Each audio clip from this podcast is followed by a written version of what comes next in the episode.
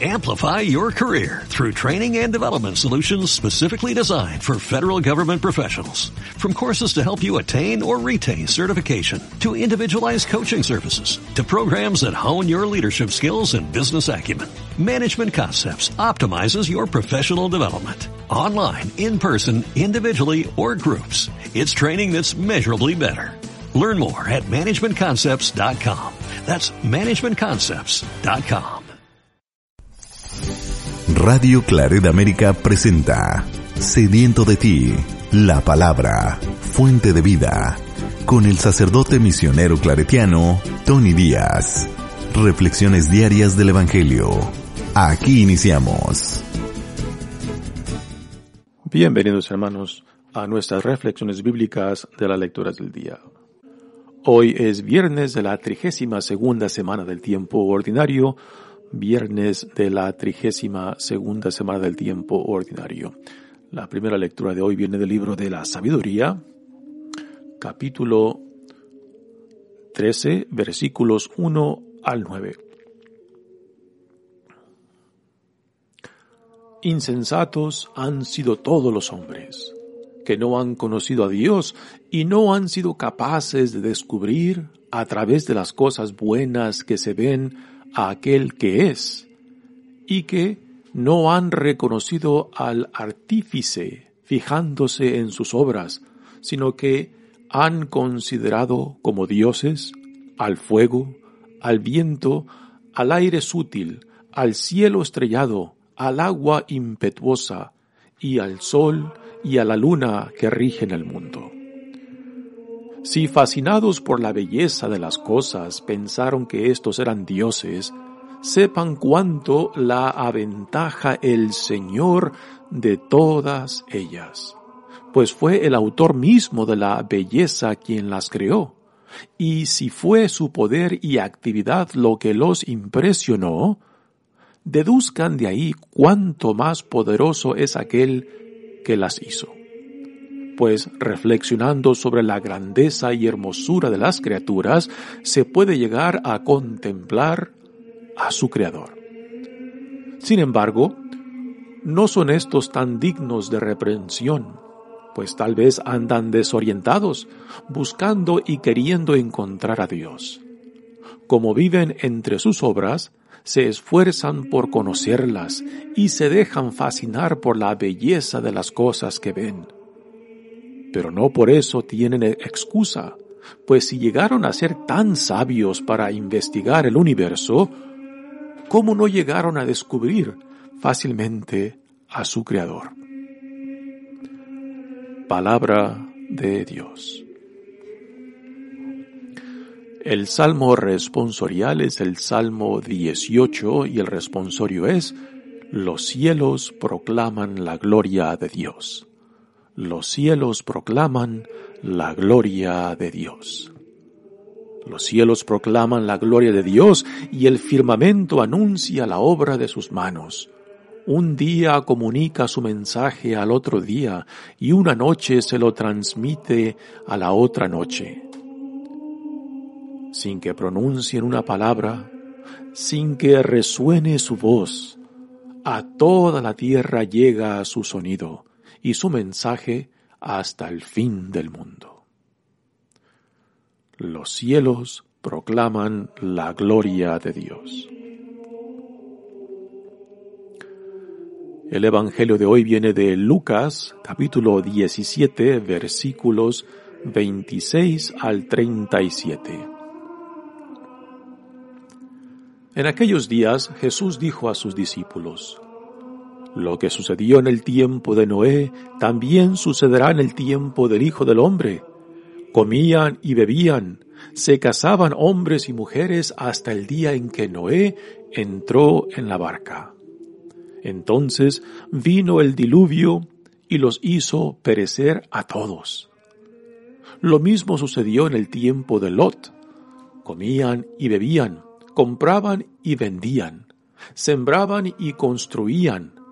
Pero el día en que Lot salió de Sodoma, llovió fuego y azufre del cielo y los hizo perecer a todos. Pues lo mismo sucederá el día en que el Hijo del Hombre se manifieste. Aquel día, el que esté en la azotea y tenga sus cosas en la casa, que no baje a recogerlas. El que esté en el campo, que no mire hacia atrás. Acuérdense de la mujer de Lot. Quien intente conservar su vida, la perderá, y quien la pierda, la conservará. Yo les digo, aquella noche habrá dos en un mismo lecho. Uno será tomado y el otro abandonado. Habrá dos mujeres moliendo juntas, una será tomada y la otra abandonada. Entonces los discípulos le dijeron, ¿Dónde sucederá eso, Señor? Y él les respondió, Donde hay un cadáver, se juntan los buitres.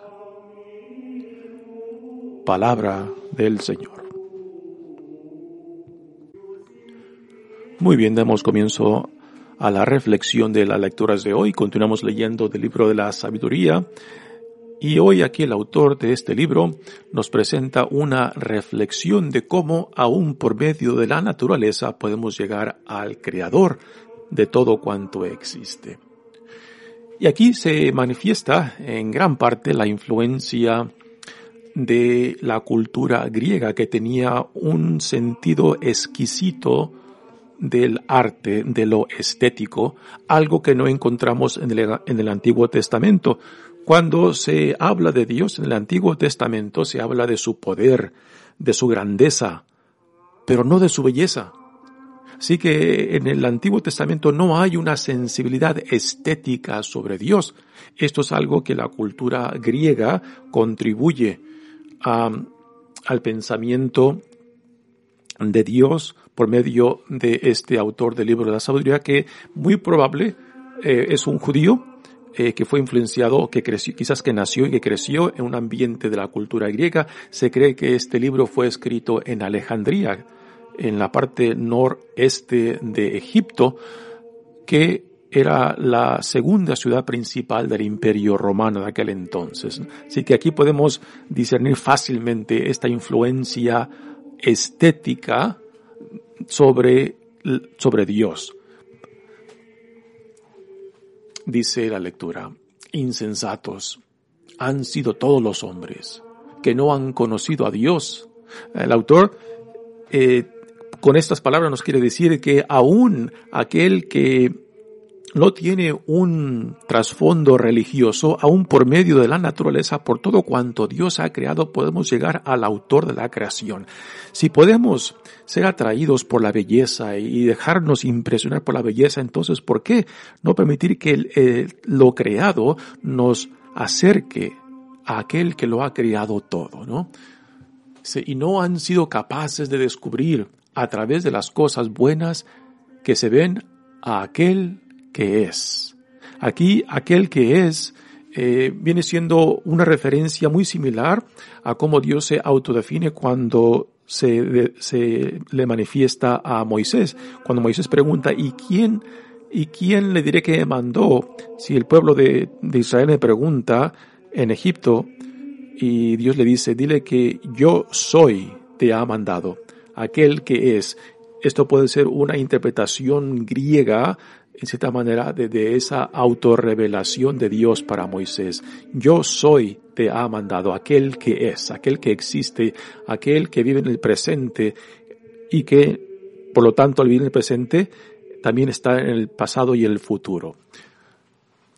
Y para el autor de este libro, el, el no reconocer a Dios como creador, de todo cuanto existe no es ninguna excusa, puesto que si somos atraídos por la belleza de la creación, entonces esa misma creación nos puede llevar al Creador. Así que no hay excusa para aquel que dice que Dios no existe o aquel que dice de que solamente lo creado eh, son los dioses, que es lo que encontramos en gran parte en la cultura griega y romana de aquel entonces, cuando a, la, a lo creado eh, se le convierte en dioses, en dioses, se le diviniza.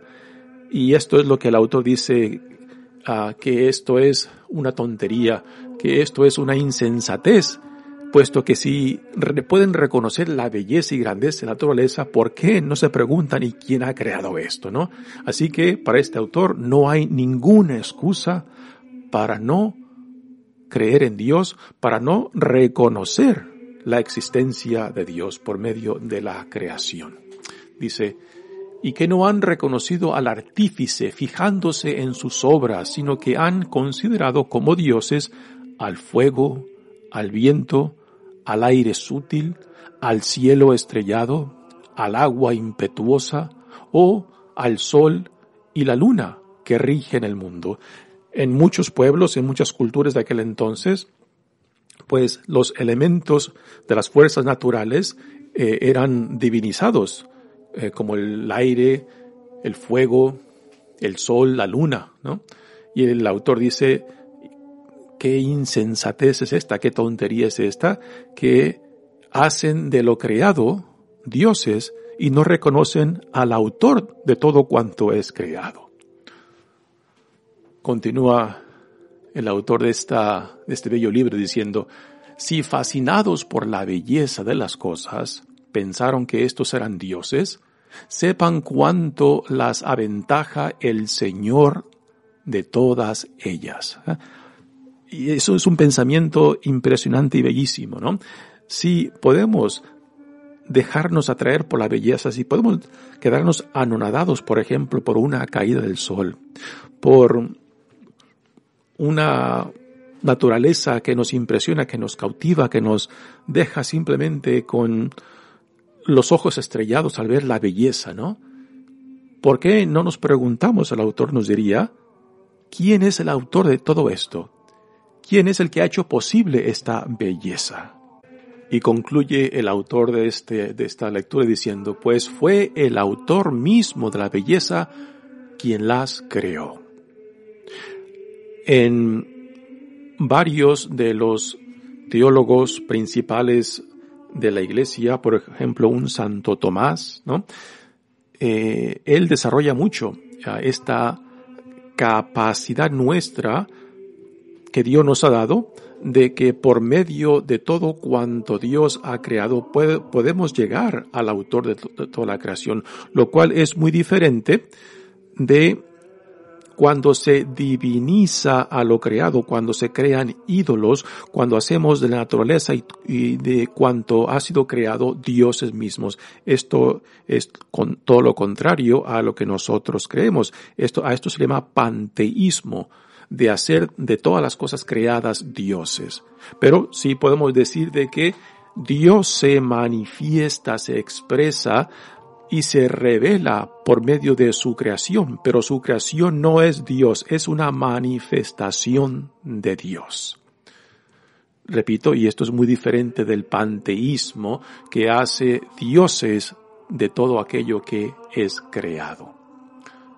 Y continúa diciendo el autor, y si fue su poder y actividad lo que los impresionó, deduzcan, aquí entra la mentalidad griega, ¿no? La razón, la lógica, eh, y esto es lo que el, la cultura griega contribuye a, al mundo, la filosofía y el aproximarse a todo cuanto existe por medio de la lógica y que la lógica nos puede acercar a Dios, pero la lógica no nos puede dar a Dios, simplemente nos puede acercar. A últimas.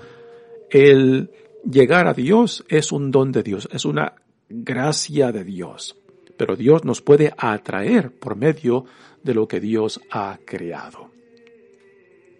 Y continúa diciendo, y si fue su poder y actividad lo que los impresionó, deduzcan de ahí cuánto más poderoso es aquel que lo hizo pues reflexionando sobre la grandeza y hermosura de las criaturas, o sea, todo cuanto es creado, se puede llegar a contemplar a su creador. Así que, por medio de la razón, por medio de la lógica, podemos discernir quién es el autor de cuanto es creado. O sea que Dios mismo nos puede atraer a sí mismo por medio de lo que Dios ha hecho posible, ha hecho material, ha hecho realidad. Sin embargo, no son estos los, no son estos tan dignos de reprensión, pues tal vez andan desorientados. Nuevamente dice, sin embargo, no son estos tan dignos de reprensión, pues tal vez andan desorientados buscando y queriendo encontrar a Dios.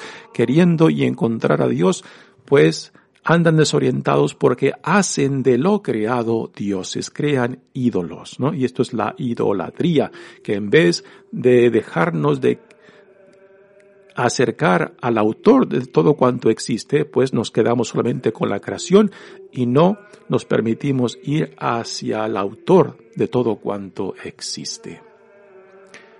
Como viven entre su sombra, entre sus obras, se esfuerzan por conocerlas y se dejan fascinar por la belleza de las cosas que ven.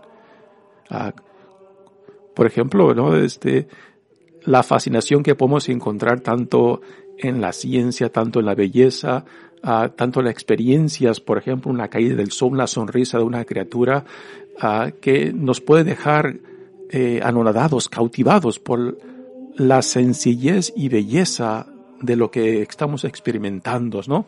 Pero que si solamente nos quedamos con esa experiencia, con esa, con eso creado, pues nos estamos privando de ir más allá de lo que está detrás puesto que detrás de todo esto está el Creador. Aquí la visión que tienen de Dios es Dios como creador, que es un poco diferente a como en gran parte el Antiguo Testamento lo manifiesta, como el Dios poderoso, como el Dios supremo. Aquí este autor del libro de la sabiduría nos presenta una imagen de Dios como creador, como, de esta manera, como un artista que pinta que crea y nos cautiva con lo que Dios ha creado, como lo puede hacer un artista.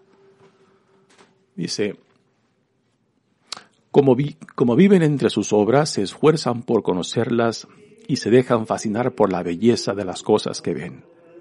Pero no por eso tienen excusa. O sea, no es ninguna excusa esto, pues si llegaron a ser tan sabios para investigar el universo, ¿cómo no llegaron a descubrir fácilmente a su Creador? Así que no es excusa cuando no nos dejamos ser atraídos más allá de la impresión, más allá de los, de los sentidos. Y aquí es donde entra la razón, en es donde entra la lógica, y no simple de, simplemente dejarnos cautivar por la belleza, dejarnos deslumbrados por la belleza, pues todo cuanto existe, por más bello que sea, eh, nos invita para por lo menos cuestionar, ¿y quién hizo posible esta belleza? ¿Quién hizo posible esta creación? ¿no? Así que para el autor de esta bella lectura, no hay ninguna excusa que aun cuando no tengamos principios religiosos, la naturaleza misma nos puede acercar al Creador por medio de su creación. Pero, repito, esto debe de ser eh, un reconocimiento de que no es la razón lo que nos acerca a Dios, es Dios quien nos atrae a nosotros por medio de la creación, es Dios quien nos eh, invita por medio de su creación bella para que descubramos a quien está detrás de todo esto, porque a últimas el reconocer que Dios existe, el identificarse con la grandeza, con la belleza, con la gloria, con la omnipotencia de Dios, es una gracia de Dios y no es algo que la razón ni la lógica nos dan. Es un don de Dios. Y esto se tiene que dejar claro, ¿no? Que Alguien que por medio de la naturaleza puede llegar al autor de todo cuanto existe no es por su propio esfuerzo, no es por su propia capacidad, es por la gracia de Dios que lo atrae y que lo puede acercar a ese encuentro con el Dios que lo ha creado todo. Muy bien, pasemos ahora a la lectura de hoy. Eh, hemos de recordar que Jesús continúa continúa en su trayectoria hacia Jerusalén. Ya estamos en el capítulo 17 y ya varias de las enseñanzas y de las parábolas que Jesús nos dará tendrán que ver con el fin, el fin del tiempo, el fin del mundo, el cual nos recordará de estar siempre preparados para recibirlo y que uno no puede, no puede vivir apegado a lo material. Y esto quizás está, está conectado con la primera lectura, ¿no?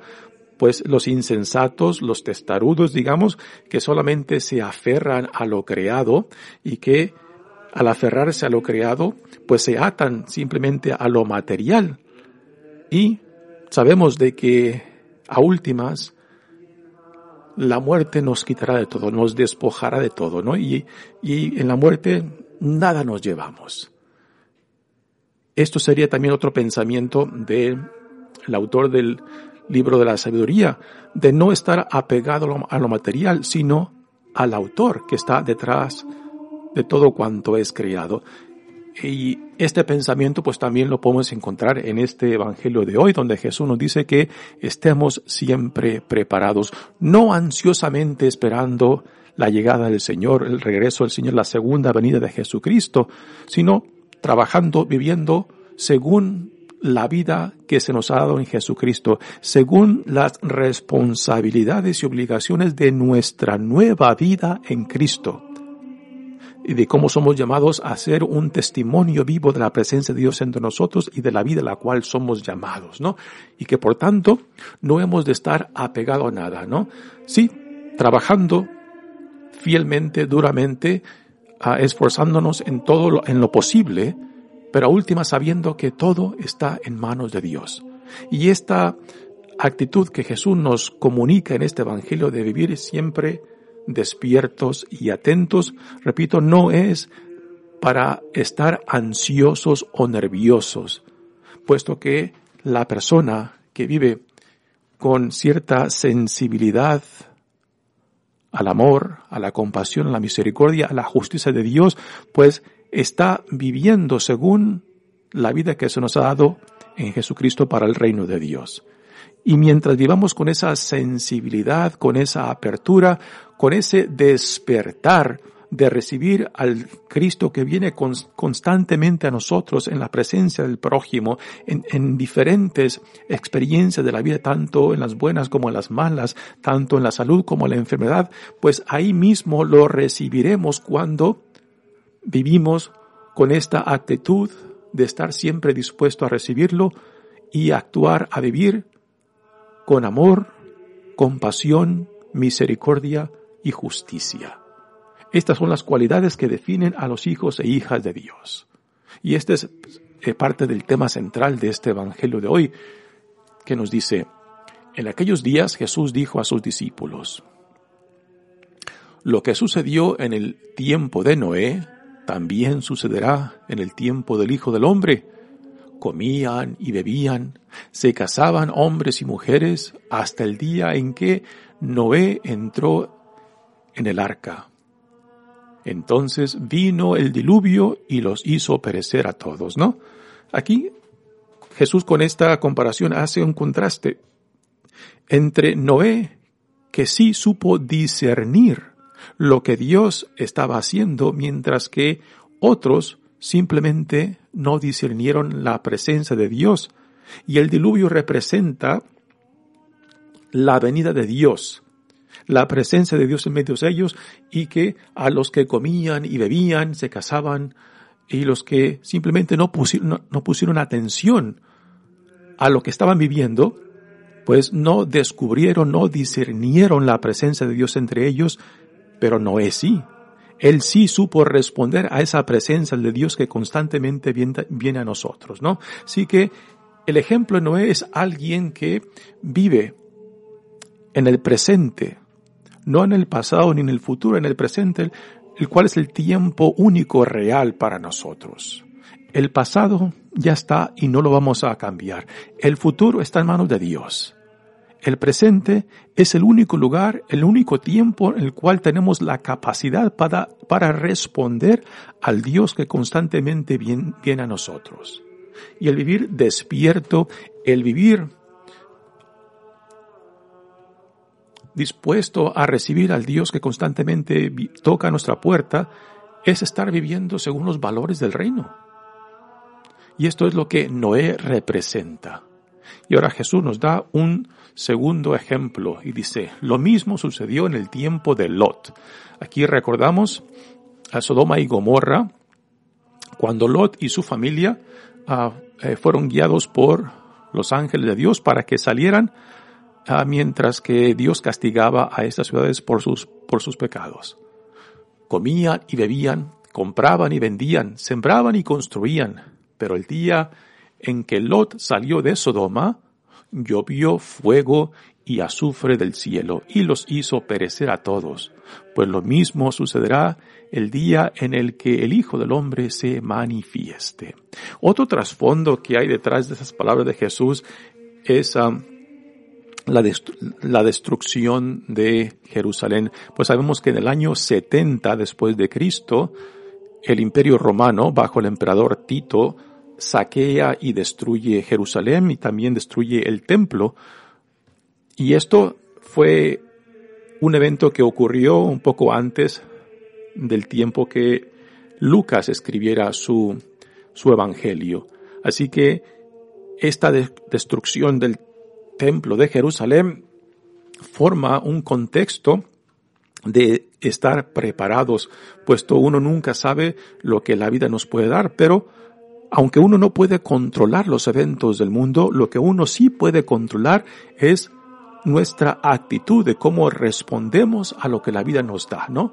O nos podemos dejar llevar por las corrientes del tiempo y de la historia, o podemos responder con nuestra propia iniciativa según lo que Dios dice que somos y quién somos, hijos e hijas amados de Dios, ¿no? Y cuando uno responde a los retos de la vida por, eh, desde nuestra identidad y dignidad, pues esto hace la gran diferencia de que si nos dejamos llevar por las corrientes de la historia o si respondemos según nuestra identidad y dignidad de lo que somos, hijos e hijas amados de Dios. Pues cuando uno reconoce que vivimos bajo la divina providencia de Dios, entonces, aún en medio de, las dificultades, aún en medio del sufrimiento, aún en medio de las tribulaciones, uno puede encontrar la presencia de Dios aún en el sufrimiento, aún en la, en la desgracia, sabiendo de que el Dios que ha hecho una alianza, un compromiso con su pueblo, para caminar con su pueblo, que ahí en medio de todo lo que la vida nos puede dar, ahí mismo lo podemos encontrar. Así que este, esta segunda comparación que Jesús ah, nos da, hablando de Lot, ¿no? Nos invita a que vivamos siempre preparados. Y repito, no con ansias, no con nerviosismo, sino simplemente viviendo según la vida que se nos ha dado en Cristo. Y después continúa diciendo, llovió fuego y azufre del cielo y los hizo perecer, pues lo mismo sucederá el día en que el Hijo del Hombre se manifieste. Eh, que el Hijo del Hombre se manifieste cuando Quizás hace referencia a la segunda venida de Jesucristo, quizás hace referencia a su entrada en Jerusalén. Eh, hay, hay varias posibilidades de interpretar estas palabras de Jesús. Y después continúa diciendo, aquel día el que esté en la azotea y tenga sus cosas en la casa, estar en la azotea era una costumbre muy común en aquellos tiempos de subir a la azotea para la siesta, digamos, eh, cuando las temperaturas bajaran un poco y descansar, ¿no?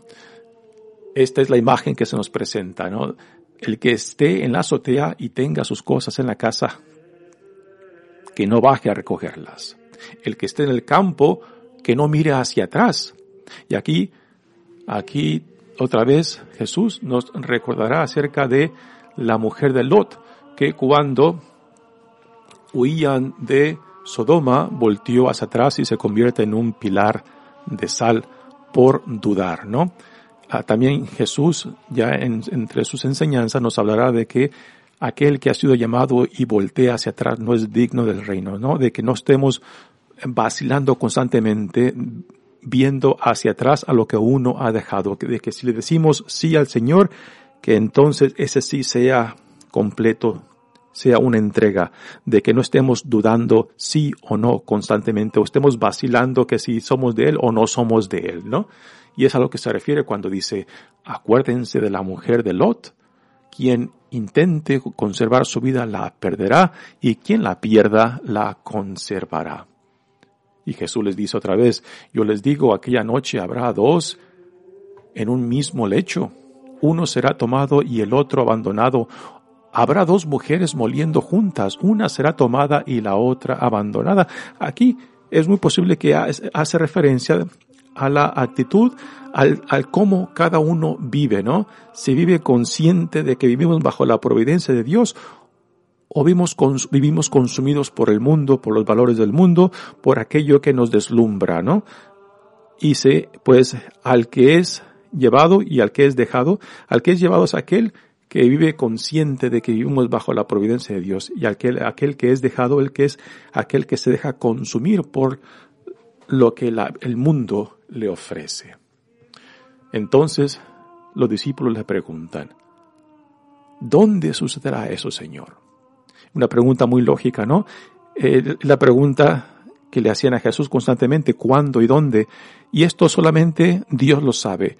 Y aún en el Evangelio de Lucas, Jesús nos dice que ni siquiera el Hijo del Hombre sabe el cómo y cuándo. Pero esto no nos impide de vivir despiertos, de vivir alertas. Y repito, no ansiosos, no nerviosos, sino confiados por la vida que Dios nos ha dado en Jesucristo y por el Espíritu Santo que Dios nos ha dado por medio de Él. Y Él les respondió, donde hay un cadáver se juntan los buitres. O sea, de estar atento discerniendo los eventos de la vida y no dejarnos consumir, no dejarnos llevar a la desesperación por los eventos que veamos, puesto que si vivimos confiadamente bajo la providencia de Dios, entonces no hay nada ni nadie que nos pueda separar del amor de Dios. Un pensamiento de Pablo muy bello. Mi nombre es Padre Tony Díaz, misionero claretiano. Que Dios los bendiga. Radio Claret América presentó Sediento de ti, la palabra.